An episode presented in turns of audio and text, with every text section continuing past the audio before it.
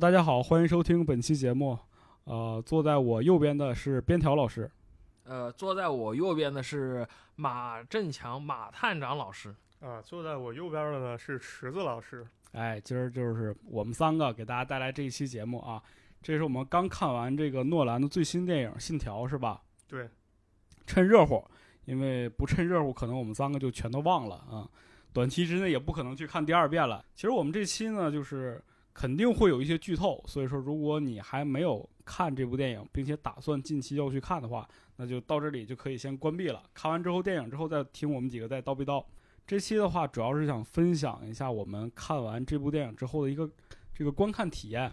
嗯，首先我们来说一下这个电影到底好不好看吧，因为毕竟现在争议很大嘛，很多人说看不懂，很多人说不好看，很多人说这个配乐垃圾。甚至很多人根本就是觉得你以看不懂为卖点，这个事情就很讨厌。边条老师先说说你对这部电影是怎么样的看法？呃，作为一个非著名的洛兰黑，我个人表示对这部电影的技术上是非常佩服的，但是它的叙事上让我不是很满意。这部片呢，它的概念其实是非常好的，你从它的名字就可以看到 talent。T E N E T，其实这已经暗示了这部电影它的结构是什么回环结构。但是我觉得这部片里面最大的问题就是剧情衔接不是很好，然后整个人物的动机以及人物的设置都是比较工具化的。嗯，你确定要评价这么细吗？如果以后这个出了这个辣片之后，你会不会感觉到被打脸？不会，因为其实。即使他拉片出来，但是他的人物设置还是问题还是存在的。嗯，那听听马探长啊，那我还得谨慎点吧。首先第一点呢，呃，这期节目其实我应该作为划水出现的，因为本身我对科幻其实没太大了解，也不是特别有兴趣吧。当然，先跟大家说这好不好看，我觉得肯定是好看的。嗯，而整个观影体验中呢，最重要的一点就是，我觉得我操这片儿好牛逼。为什么牛逼呢？就是前面给出现了一些场面。你后面会发现，它很巧妙的又会给他一个相对合理的解释，啊，这是我比较大的一个体验。但你要说这片儿懂没懂吧，我只能说一句话，我可能懂了。但如果细讨论的话，我发现我真他妈没懂。对对对，因为其实对于，呃，这部片儿的这个剧情来讲，我们刚刚才我们仨其实已经有一有一番讨论了，一小时了。对对，捋了半天没捋明白，发现这个事情不那么简单啊。对。但是我先说一下，我对于这部片子感观看体验感受，我觉得还是很好看的，因为其实它，它是有一个惊喜在的，就是你前半部分啊真的很无聊。我说了，我这么多年看诺兰电影没这么无聊过，哪怕是看这个敦刻尔克，我都没有觉得我要睡着了。但是看前面我真的快睡着了，就是每个人都在讲，每个人都在说，每个人说理论都不一样，每个人说的词儿我也都听不懂。然后，但突然间你到一个点之后，你会发现，我操，就有一种。两个图形完美的折合在一起的感觉，就是你发现所有的路径被原路倒回去了，然后这个东西跟以前的东西全部重合了，就这个观影体验是非常奇妙的。我觉得，就当你看到这个点之后，你会发现，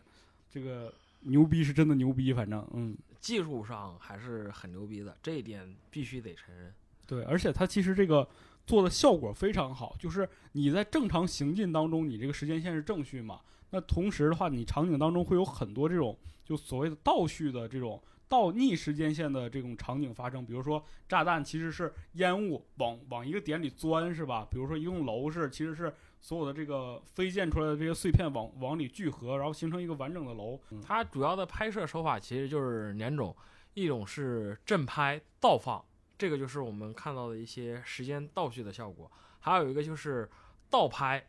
逆放，嗯，就是我们看到的主角。以一个逆时空的方式，在正常时空中行进的一个状况，这个大家可能看到具体的电影场面，才能感受到这种具体的效果了。对，而且它其实就是好就好在哪儿？所谓的正反之后两个结合之后，你还觉得它其实没有特别大的违和感，你觉得好像就是这应该是这样的，就是它很多物理原理其实都是遵循了非常我，因为它有这个星际穿越这个东西在嘛，因为星际穿越当时就是找了很多科学家。说这个黑洞是什么样子啊？我一定要用你的这个理论给我模拟出来。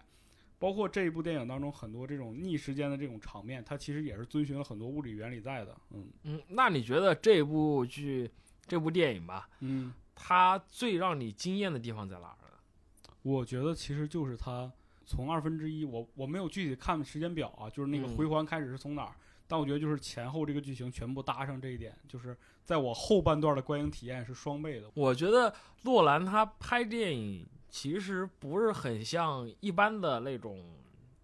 电影导演的拍法。对他一般电影拍法，他其实是比较偏向于一个剧情先出来，然后我们照着这个剧情拍。然后洛兰其实他有点像写科幻小说的科幻小说作家那种常见的写法，就是我先有个概念出来，嗯，然后我围绕这个概念，我再来编排我的整个故事结构。是的，对那最让我惊喜的，其实就是这部剧它关于时间逆流这个概念的呈现方式。对，因为在我们过去看到的那些关于时空穿越的电影中，不管是说《回到未来》，嗯，还是说《时空恋女人》嗯这种电影里面，它其实都是点对点的穿越。比如说，我现在身处的时空是二零二零年，嗯，然后我穿越的方式就是，比如说我乘坐一个时光机，或者像是《回到未来》里面那种时光穿越车，我嗯啪一下子回到二十年前，我直接回到了二零零零年这个点，它其实是换场景嘛。对，然后我再从这个点沿着时间顺序来慢慢发展下去，嗯对吧？但诺兰他呈现的方式不一样，哎，他说我这边时空逆流的形式就是，你这个人如果想要穿从二零二零年穿越回二零零零年，你不是啪一下掉回去的，而是我每一分每一秒你都得倒着过去，你甚至你连人走路你都是倒着走的。你主角如果是一个逆时空的人的话，他会出现在车上开车的时候，呃，在街在街上开车的时候，别人的车都是顺着开的，它是倒他是倒着着开的。而且其实有一个细节，我不知道你注没注意，就是说他在路过几个行人的时候，行人看他那个眼神儿，也是也是逆着的嘛。其实那个眼神儿就是非常明显，就是有一种仇异样的感觉。对就是比如说我突然间大街上我看到一个人倒着开车，我肯定是我操傻逼吧，就这个或者。有一个人倒着跑步，跑得特别快，比你站着跑还要快，你会想啊，这个人是疯了吗？还是说武林高手出现了？对它其实讲究就是说这个时间流的概念嘛，它是一个流动的东西嘛，对就是在这一个时间线上要一直往下流，它如果中间被切断了，其实就就会出现问题嘛。对嗯然后它在这里面转换时空的一个装置，就是类似于旋转门一样形式的，对，就是我进去之后，啪，我再转回来，嗯。我就变成逆时空的一个状态了。对，然后这个表现形式上其实就是通过一个透明玻璃，一边是蓝，一边是红嘛，对是吧？然后这个你从红进蓝出的时候，你就可以看到，其实上一秒再进去的你嘛。嗯对对对对对。然后这里面其实还有一个细节，嗯，就是电影里面出现一帮特警队，当时嗯。是帮男主角那个老黑哥的，啊，然后他那个特警队队长说了一句，他说：“如果你看到另一面镜子里面没有出现你的话，你就别进去了，对，说明你就没有回来，对你已经嗯死了。就是一个因果关系嘛，就是时间上，比如说你你前一秒已经死了，那就不可能有下一秒的你嘛，是吧？嗯，对，这也是整片儿当中一个非常大的一个亮点嘛。拍这个时间逆流是如何样一个形式？可能在这个我们看过，比如说快银，它是超速移动，那它嗯，会有这个非常慢的这种慢镜头，但我们从来没有看过这种倒镜头，很少很少。这是我第一次在影视效果上看到这样的一个呈现效果的，嗯，这一点创意我觉得是非常棒的，对这个不可否认。是对这个其实我觉得诺兰对于时间和空间这种探索，在他之前的电影里面，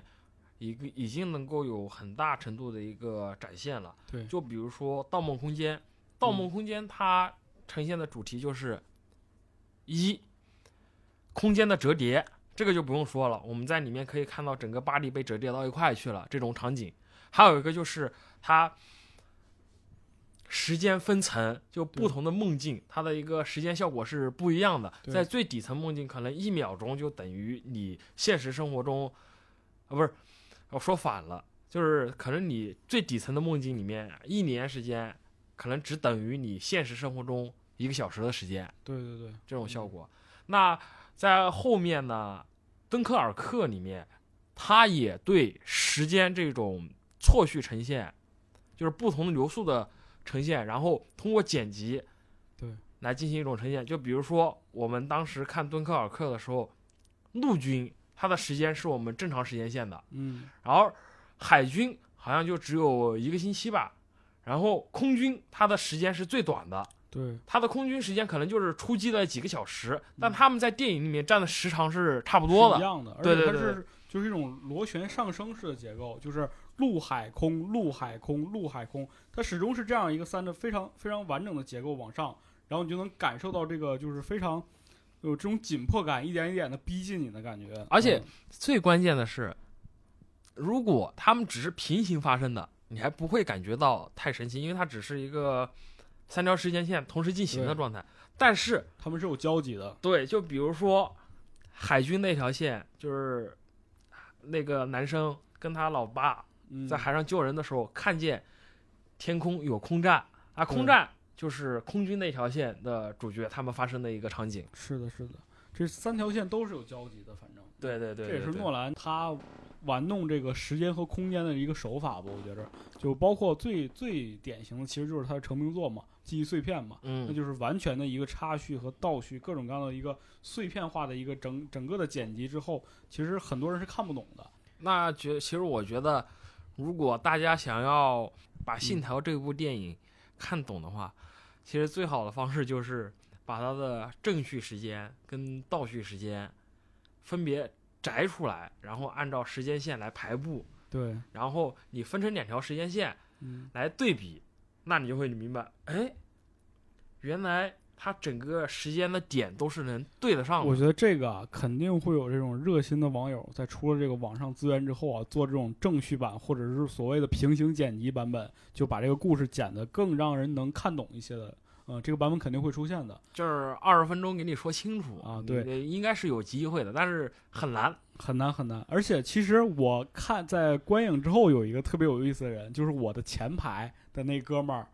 他说：“我操，这电影，这电影就应该在结束的同时倒着再放一遍，这就是完整的观影体验。就是我先正着放一遍，然后放到结尾，然后我再倒着放回去一遍。”他说：“这个才是诺兰应该让你买两张票同时出一套餐，应该。啊，我觉得诺兰把技巧搞得这么密集吧，或者是这么高深，嗯”可能还有一个目的。你第一遍看不懂，你得看三四遍，对对多卖几张票。票房狂魔嘛，是吧？为什么这个诺兰是商业片大导演呢？是吧？因为他就是要把你拍的云里雾里的。但是我觉得诺兰有一个很大的问题，他给我我每次看他的电影都像是看一个理工男在拍电影的感觉。嗯，他很喜欢科幻嘛。对嗯他的逻辑上面绝对是所有导演中一流的，但他就是对于人物的一些逻辑以及情就是对人物的塑造啊，包括一些描写、心理描写然后比较弱一点。对，其实洛兰自己也承认过，他说他自己不擅长拍情感。对，而且其实他是一个非常弱化这个主角性格的这么一个导演。你去看他所有的这些电影作品当中啊，就是主角是没有太多情感表达的。其实这跟我正常学过的一些好莱坞叙事手法它是相悖的，嗯，因为正常你在好莱坞叙事里面，它是铺垫、高潮，最后结尾，然后它中这个中间推动的是什么呢？就是你人物的一个心理的变化，就是在好莱坞叙事里面最常见的一个点就是你人物本来过着一段平凡的生活，然后突然遇到一个事件，然后你人物产生了一个心理变化，你决定通过自己的内心力量，你发生了一些变化之后，你决定推动这个场景产生变化，是吧？这是一个比较偏向于人物驱动力的叙事方式，而洛兰他是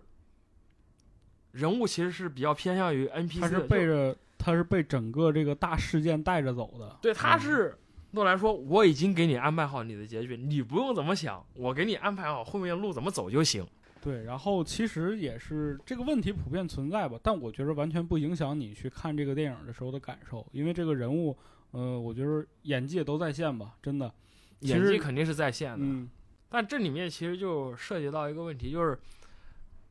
尤其是这一部《信条》里面，很明显的一个问题就是人物有点像 NPC 的感觉。嗯就是确实，很多人物他的出现没有任何铺垫，就是啪凭空出现了，然后给你介绍一段剧情之后就再也没有出现，消失了。对，而以前像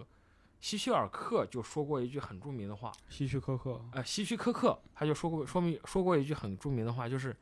当你的电影里面出现一把枪的时候，这把枪一定是要发射的。如果它出现了摆在那儿一直没有发射，那你出现这个元素就是没有必要了。嗯，那这句话放在信条里的话，就是，呃，如果电影里出现一把枪，那这把枪一定要是要接子弹的，对吧？啊是吧？说到了就是主角推动这个整个剧情过程，就是靠最开始的这一把枪，这个子弹飞回来，给主角解释了时间穿越的这个理论嘛，是吧？对对对，然后就开始往后了，嗯。但其实他当中提到了非常重要的一个，就是主角也是，可能主角也看这个电影吧，就是说到这个祖父悖论嘛，嗯关于祖父悖论这个事儿，是一个非常经典的，呃，时空穿越的一个一个悖论。对，它没有一个解决方法。对，主要的话，它讲的就是说，我有一天我突发奇想，我想穿越到过去，呃，杀死我的祖父。那么杀死我祖父的同时，是不是我祖父就不会？啊、当然是有时间点，比如说在我祖父年轻的时候，还没有结婚的时候，也没有生下我父亲的时候，杀死他，那他是不是就不会产生我？因为他没有我父亲产生，也就没有我产生嘛。对，那如果我穿越回去杀死我的祖父，没有产生我的情况下，是谁杀死了他呢？这就产生悖论了嘛。嗯，这就是这种在电影里面，就据我呃观察是有几种解决方式的。嗯一种就是主角想要极力挽回这种现象的发生，就比如说之前最经典的时空穿越电影《回到未来》第一部里面，其实讲的就是这样一个故事。男主角是一个十几岁的孩子，就是一个高中生嘛，然后他因为博士的实验穿越回他爸妈那个时代，然后他爸是一个在当时是一个浪逼，然后他回去很英勇的拯救了他妈，然后他妈就爱上了他，哦，没有爱上他爸。结果他在自己带回来的照片里面发现自己消失了，为什么呢？因为他妈爱上了他，没有跟他爸结婚，所以导致他就没有办法诞生。嗯那他最后就是想要极力挽回，就是促进，就是各种拉郎配吧，让他爸跟他妈重新在一起了，然后整个故事得到了圆满的解决。对，然后另一种方式呢，就是平行时空理论，就是当我穿越回去之后，我改变了这个事实，但一旦我穿越回去，它过去改变了，就等于是产生了一个两个跟时空，对跟原来的时空完全不一样的平行时空。按照平行时空理论，就是可能在我们这个宇宙之外有无数个宇宙存在。对，对，就是我一旦是影响到现在的一个进展的话，那就是等于又创造了一个新的平行时空，我还可以继续存在，哪怕我跟我妈结婚了，我也不会消失，因为我已经是一个另一个宇宙的人了。对这个大家怎么理解比较方便？就是从咱们以前都看过《七龙珠》入手吧。龙珠其实它到 Z 系列以后，第二阶段有一个沙鲁这一篇，当时有个最关键的人物，来自未来的美少年叫特兰克斯，他其实相当于是龙珠第二个时空，因为当时第一个时空应该是孙悟空当时得心脏病死了，嗯，然后特兰克斯应该还是个小屁孩儿，他然后也没有能力去抗衡，所以他在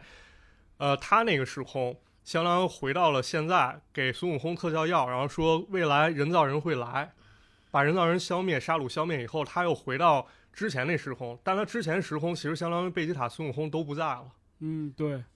我觉得还有大雄悖论，啊，你看那个哆啦 A 梦里面，哆啦 A 梦大雄的曾孙嘛叫世修，他来到大雄这个时间，把哆啦 A 梦送过来，目的是为了让大雄变得更好，跟静香结婚，不跟胖虎的妹妹结婚。那如果要是这样的话，那么大雄没有跟胖妹结婚，跟静香结婚，那世修是怎么来的？这个可能就是平行时空了吧？我觉得那个当时藤子老师他创作的时候，可能没有想那么多吧，因为他包括到后期也讲了，他好像出现那个时空法案，嗯，不允许人们到处来回来去走了。可能他也当时没有太着重去想他这个逻辑到底怎么处理了。嗯呃，还有一种可能就是寻秦记理论，这个怎么讲？就是我穿越回来的人塑造的历史，最后又变成了我们现实生活中的一种。就比如说《寻秦记》里面，《寻秦记》里面项少龙最开始穿越的时候，为什么他穿越回去呢？就是科学家发现秦俑里面有一个跟他长得一模一样的人，然后他就穿越回去了。穿越回去，反正就是一系列之后，他帮助嬴政登上了秦王之位，然后他还生了一个孩子。他生了一个孩子之后呢，他自己给他起了一个名。后来那孩子说我要改名，你知道改了的名字叫啥吗？啥他孩子说我要改名叫项羽，啊？就是按照寻秦记的理论来说，如果没有项少龙穿越回去，那就没有项羽这个人。嗯，对他正是正是他的穿越回去，他让正常的历史发生了。那其实这个东西就是一个非常循环的一个悖论状况。你要真的深究，这个是不好深究的。但它其实和我们今天这个信条是有关系的，因为信条当中也是这样。其实就是说，我们在看第一遍的时候，这个我们正着看的时候，时候发现剧情是正常发生的嘛，但是嗯其中是有一些混乱点在的。但当我们看到就是另一半儿，就是逆着时间流，他们去拯救。呃，拯救这个女主角，包括他们要去完成这个任务的时候，发现他们逆着时间流当中就产生了这些问题，也是通过他们自己产生的嘛。正一正一逆嘛，都是在其实也都是说命中注定的嘛，而且他们一直在说我们不能改变过去，对，对他们强调了几次，就是说我们不能去改变过去，也事实上每一次事件发生都是命中注定的，对，嗯其实就是从未来穿越过去的人，他也是你命中注定的一部分。对我就是要穿越，对我就是因为要穿越，所以说这件事情才会发生，也导致说我要穿越，就是你如果不穿越的话，你现在的未来就不会发生。就比如说，哎，其实还有一部电影《终结者》，啊，《终结者》其实就是这样一个情况。终结者也是一个穿越片嘛，对，嗯终结者》里面反抗军的领袖康纳，嗯康纳他是谁生的呢？他是他妈跟一个未来人生的。那个未来人是谁呢？未来人是康纳自己的手下，他把他送回到他妈那个年代对抗终结者，然后对抗的过程中，他妈跟那个穿越者好上了，然后生了孩子，生了孩子就是康纳自己。那如果将来的康纳他不让他自己的手下穿越回去，就没有他的发生，就没有他的诞生了。所以就是等于是有了穿越这个事情，才把正常的历史给补全了。其实特别像一线头，就这线头缠一块儿了，但是它不影响前后两条这根直线往前往前继续走，是吧？对，就是如果你不穿越，反而你这个人不会诞生。就是信条里面，其实我觉得它就是沿照着这样的一个穿越理论来发生的。啊嗯，，对，其实我觉得简而言之，就是我们总感觉好像穿越到过去，其实我们的行为是决定了过去，但实际上是此刻正在发生的事儿决定他未来要不要穿越。是的，是的，是的，对就是穿越是理所应当的，啊 也是命中注定的。对对对对，这就是命理嘛。嗯但其实这样一想，我就觉得信条里面其实挺多事情就想通了嘛。嗯，比如呢？就比如说，嗯，男主角跟他的搭档嗯，在那个仓库里面遇到黑衣人打斗的那个场景，哦，对对对对，这个场景可能我们后来看的时候比较懵嘛，就感觉一个一个人是正着的去打斗，另外一个人是反向打斗嘛。对对对嗯，对对，但是你如果把它当成一个理所应当的事情发生的话，就发现，哎，它其实就是一个正常历史中应该发生的事情嘛，就是过去的自己穿越回去跟自己打打架了。对，而且对但是我我遇我自己这个事儿啊，在这个时间穿越当中也有几条定律。就第一就是我不能和自己见面，啊，对对我对，正反两个人碰见之后可能会出现一些问题，是吧？信条里面也有，信条里面就说你绝对不能跟自己见面，如果见面的话，两个人咵一下相见，就正反灭了就对对对，你嗯 就从人世间消失了就。对，所以说他始终也是没有，他没有说话，也没有说不要杀我，我是我自己啊。对对对，其实我们关于穿越时空有这么多的猜想，这么多的解释，最重要的原因就是，到现在为止，我们没有任何一个人穿越过时空，不知道穿越时空是什么样一种感受，是的我们只能猜测。而且像诺兰拍这部电影也是对时间逆流的一个想象吧。嗯，因为霍金其实霍金已经去世了嘛，但嗯霍金非常喜欢时间穿越的这个概念或者时间旅行这个概念了。他当年办了一场派对，非常著名。他就是说，我要在这个时间点上，我要向全世界宣告，在历史上宣告，如果有时间穿越的话，请你这一天来到我这个派对上，啊，我要盛情的招待你。但事实上他没有见到任何一个人，除了这个时空，可能他可能来了，但是他没看见，也没有跟他打招呼。但是他办了这么一个派对，相当于是证明了目前为止没有任何时间穿越的人发生。哎嗯电影里面有一个桥段，就是让女主告诉男主角一些信息。嗯，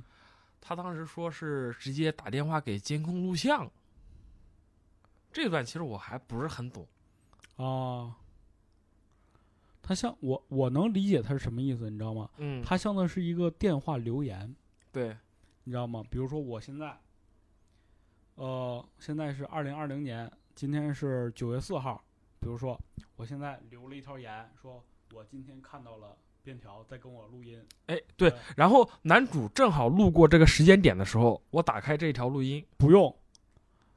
这个如果它是一个可以储存十年的录音呢，我在十年之后听，是不是我可以听到整个十年当中他所有的录音？我就知道他在每一个时间点上都遇到了边条。我知道他在九九月四号遇到边条，然后十月十二日又遇到了边条。那他每次其实相当于女主，我记录的就是我身边出现了一个杀手，那就是我今天这个这个号哪个哪个地方出现杀手了。只要这个人十年之后，他听着这个录像去按照这个时间线每一个点去杀这些人，就可以保护女主。对对对啊，我懂了，嗯就是只要男主他是在这个女主录音之后的时间段内来听这个录音，这段时间发生的事他都会知道。对呀、其实就是这样一个道理嘛。嗯，这个点其实挺有意思的，嗯，也是是证明了这个男男女主角之间的一种爱吧。我觉得是一种默默的爱吧，是吧？嗯但是男女主角，你要说到男女主角，我就可以有话说了。怎么了？这是剧中我比较不能接受的点，就是嗯人物的问题。就我觉得他剧情是很 OK 的，这点我嗯承认，但是他人物塑造的确是有问题的。就比如说男女主角之间情感的一个推进，他其实是没有一个太大的事件推动，也没有一个两个人表现上的明显的变化，但是按照剧情的发展，好像就是男主爱上了女主，女主爱上男主这样一种概念。是的，对，嗯这然后剧中出现的很多的人物也是这种工具化的人物，就是诺兰觉得这里应该出现一个人物，他就给他塞进去了。就比如说，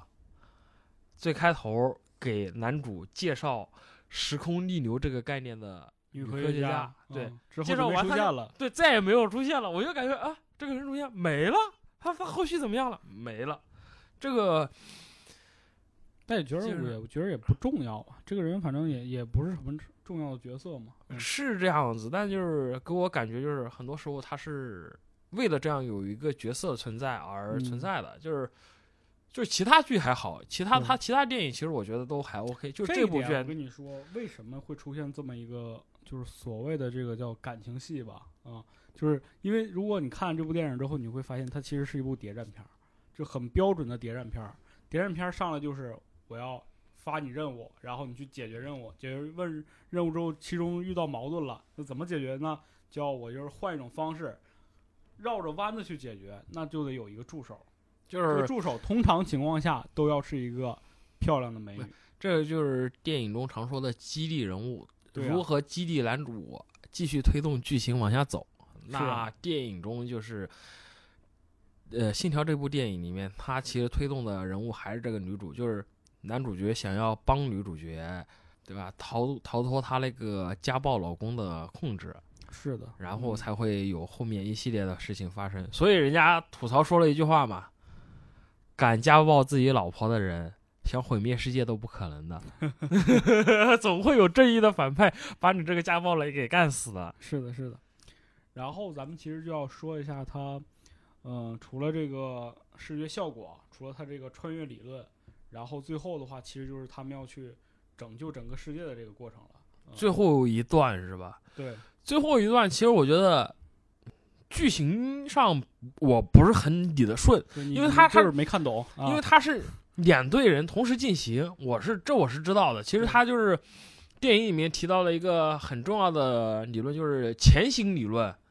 前行理论就是两个钳子的那种感觉，一队是正时空，一队是逆时空，两队同时来对付反派，因为反派他也是有一个正时空的队伍，有一个反呃逆时空的队伍嘛，是吧？所以他要同时来对付，然后就是你从剧情的合理性上讲，它是可以的，但是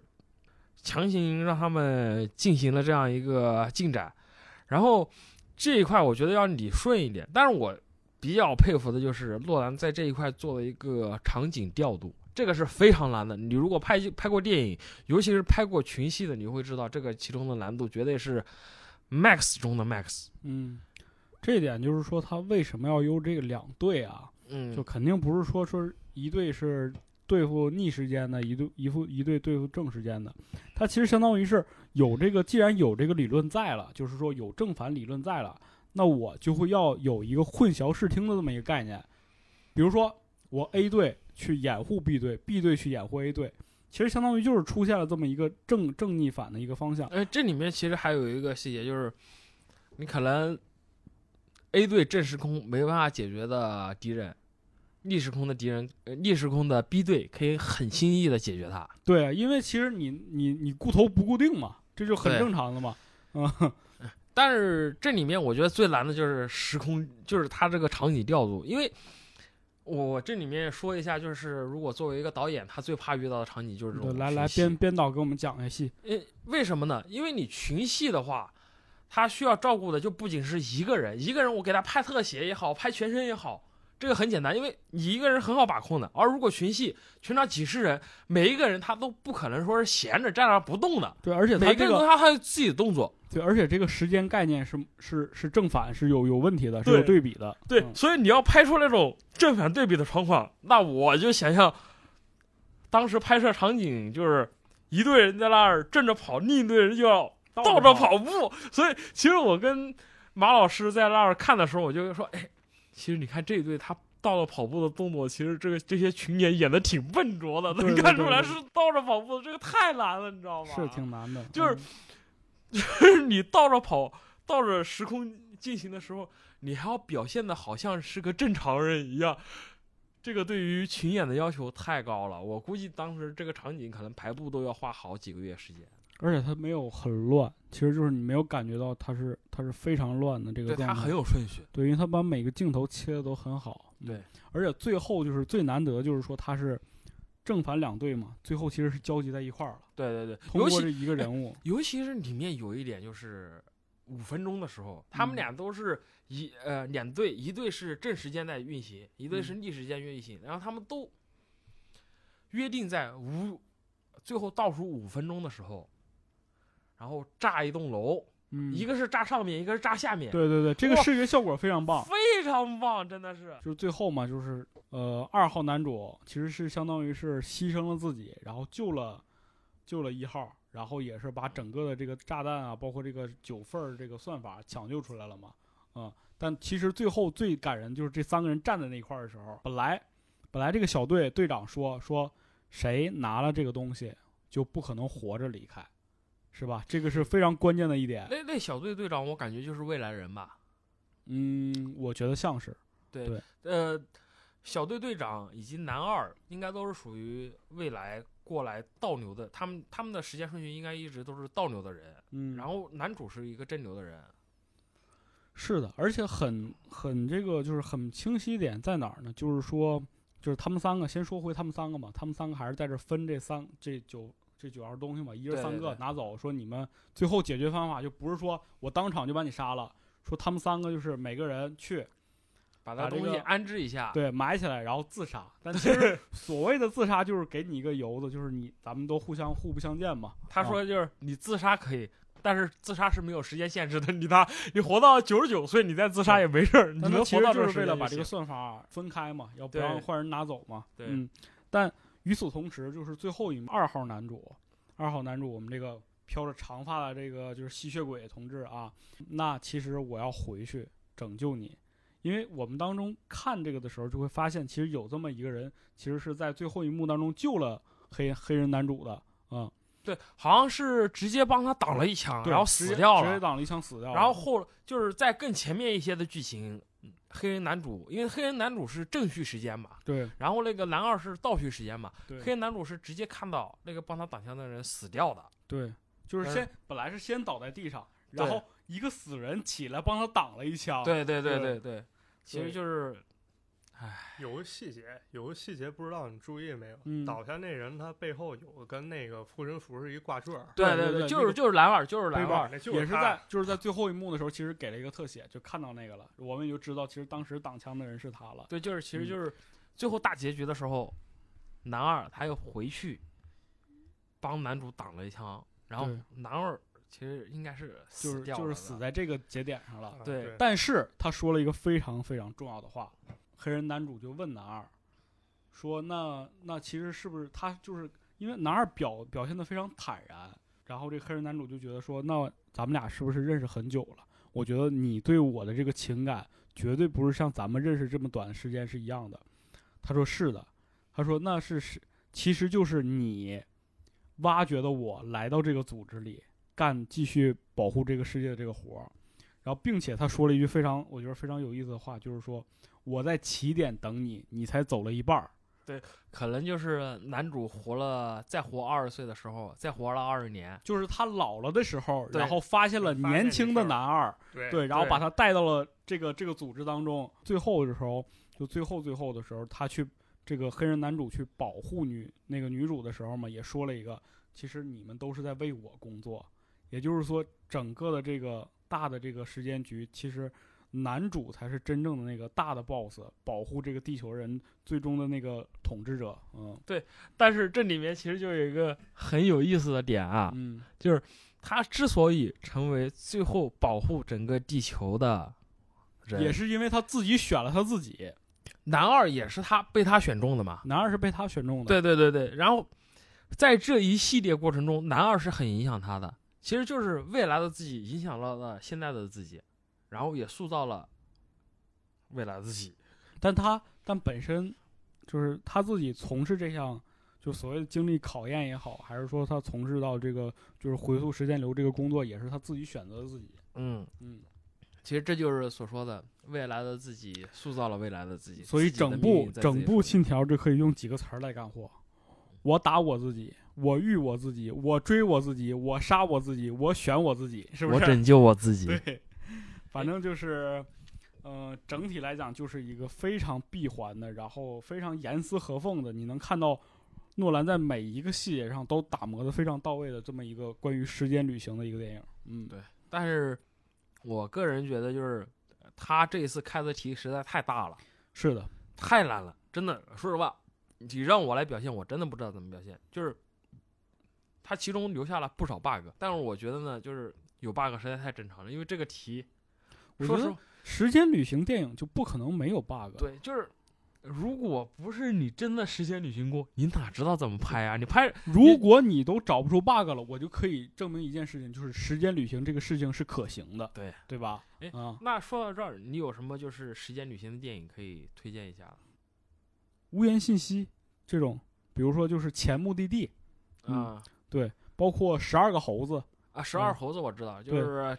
拯救未来被疫情、被瘟疫所困扰的人类，然后回到过去，把那十二个猴子杀掉，最后发现好像问题不在那个猴子身上。是的，是的。然后还有一个蝴蝶效应，啊，蝴蝶效应，蝴蝶效应绝对是我觉得是穿越。就这种时空穿越剧里面的一个神剧吧，就是不断嗯的改变自己的命运，最后发现其实命运是无法改变的，要么自己伤害自己，要么是伤害他人的为代价的。是的，然后最经典的就是《回到未来》了，《回到未来三部曲绝对是我的关于时空旅行的一个启蒙吧。嗯，还有的话，其实这个小品级的就是瑞克和莫蒂嘛，它当啊中有很多关于这个时间穿越的梗啊，各种各样的情节都用到了。嗯，还有就是像是一部俄剧《切尔诺贝利》，啊，切尔诺贝利就是讲这帮人在就是生活在现代的俄国人，现、嗯。一帮俄国青年在切尔诺贝利发现了时空穿越现象，啊，然后他们如何回到前苏联去组织阻止切尔诺贝利事件发生，然后又如何被自己的同伴给干掉，这种是呃现实。然后这个剧我为什么会推荐呢？因为就是它里面出现了不少前苏联的元素，就对我一个苏粉来说，我还是挺满足的。你说这个就让我又想起一个，就是最近非常火的一部德剧，叫《暗黑》。嗯暗黑就是一二三吧，已经完结了。但是那个时间穿越简直就是，哎，剪不断理还乱。我真的是我看了解析，包括原剧，再包括它整个的那个解析图，我根本就还是没有理明白啊。嗯，那个非常，而且但是口碑非常高啊，非常推荐。嗯还有一个就是《时空恋女人》，时空恋旅人对这个就是啊，你看过一部小说吗？嗯叫《时间旅行者的妻子》。啊，对，就就是就是我们俩说的是同一个，就是《时空旅行者的嗯妻子》，它这里面就是男主角是 乱序跳时间的，就是他是他是他是得了一种病吗？还是怎么忘了？对对对对，他就是不断的在各种时间里跳，比如说他三十岁的人会遇到那个他妻子九岁的那个小女孩然后就是两个人之间产生的那种感情非常奇妙。对这个，嗯我觉得也挺烧脑的，因为他的时间线就是不是像一不是像回到未来这种，他是跳回去然后固定发展的，而是随机跳、随机跳这种形式的也挺然后好。最后我记得就是很感人，就是说他一个年轻的一个一个年轻的男人，然后送走了一个非常年迈的女人嘛。对那时候他老婆已经特别老了，然后他又跳回去了嘛。对，他又跳回去了，就是反正他是一直在时间当中不断的跳的。对，嗯我觉得呃，时空穿越这个话题真的是无穷无尽，无穷无尽只。要你想挖掘，就是我觉得这个话题是这样：只要有一天人类实现了时空穿越，那么这个话题就算到头了。呃但如果你有一天你有一只要有一天没有实现，那么这个话题就是永远都可以使人感兴趣。嗯那我觉得人类文明消亡之前，我们都不可能实现时空穿越。按照爱因斯坦老师的理论来说，我们得超越光速才能实现。啊 E 等于 MC 的平方是吧？哎我靠！他说你就是，如果你以光速进行旅行，可能你旅行二十年，你还是三十岁的状态，你只是感觉过去了一秒，但是你发现，哎，你的兄弟已经五十岁了。嗯，对，这个哎呀，这不就普老太郎吗？呃啊，对天上一天，地地上一一年对，年这个就是相对论理论吧？是哎是是我靠！不过谁知道呢？我记得不是超人里面有一部，超人女朋友好像死了，哦超人就以超光速绕着地球转，时光又回去了。啊，对对对对，他超人和闪电侠都有过这个情节，就是闪电侠也有这个闪点悖论嘛，哎，就快速度快到一定程度，嗯。但是，其实你不发明时间穿越，或者是不穿不超光速，也是可以做进行时间穿越的，啊、因为这个这个你们看过《三体》吗？看过看过《三体》当中，你肯定知道啊，把自己冻起来，啊？冻个一百年，一百年之后你再醒，其实也就时间穿越嘛。对这个你是穿越到未来了嘛？啊，对，只能往前穿，不能往后穿嘛。对你没办法改变过去了，但是说实话，没办法改变过去的穿越就有点它它是一种逃避，其实对，就是因为当时也是在《三体》当中，就是说这个《三体》要进攻地球了嘛。那其实我现在什么都干不了，我要不就我比如说有一些疾病啊，呃，治不了，我就穿越到一百年以后，是不是可以治愈啊？就是这样一个逃避方式。爸，你这样说，其实就是 人人类如果寿命无限的话，约等于一种穿越。就比如说像这个男人来自地球，啊，那个男人是人类的先祖嘛，是吧？跟佛陀聊过天，啊，后来回到巴巴勒斯坦，还一不小心被人家当成了耶稣嘛。这个人其实你要说他也有点像那种穿越的感觉，就是从未来从过去穿越到现在的那种对，感觉。其实就是说我们人活的这个寿命还是很短的，就我们还是有这个前后的概念。如果当一个一个物体或者一个生命，它的时间是无限的情况下，它就没有前后的概念了。对它没有时间概念了。对啊，嗯，所以今天我们聊这个《信条》这部电影，就着这部电影呢，我们聊聊感受，同时也聊聊关于这个时空穿越的各种理论，包括很多影视作品当中经典的桥段和梗，是吧？今年这个院线还会有什么电影上吗？有没有什么啊期待的吗？中国女排，对，十月一就有有挺多好片儿，然后《唐人街探案三》嗯，对这个边条老师师这个品味感觉这个上下浮动很大呀。这个正常。说实话，你看电影看多了就是雅俗共赏。你让我看那种特别血腥的 cut 片，只有血和暴力和欢乐的片，我也能看。你让我看《小金安二郎》，我也能津津有味的看下去。就是看电影的人都是这样的嘛。啊比如来者不善。嗯那咱赶紧一会儿就看看那火车进站、工厂大门、婴儿喝汤吧。哥等待哥多是吧？啊，不是一一九三零年之后的电影，我觉得都不太值得看。OK，你这是电影原教旨主义者是吧？太原教旨了。行，那其实我们今天也聊爽了，是吧？有机会的话可以做一期专题节目。如果但是我们前提就是我们自己已经把这个事情捋清了。反正我觉得挺难的，反正大家有啥见解也都留言跟我们讨论讨论。对对对，在留言里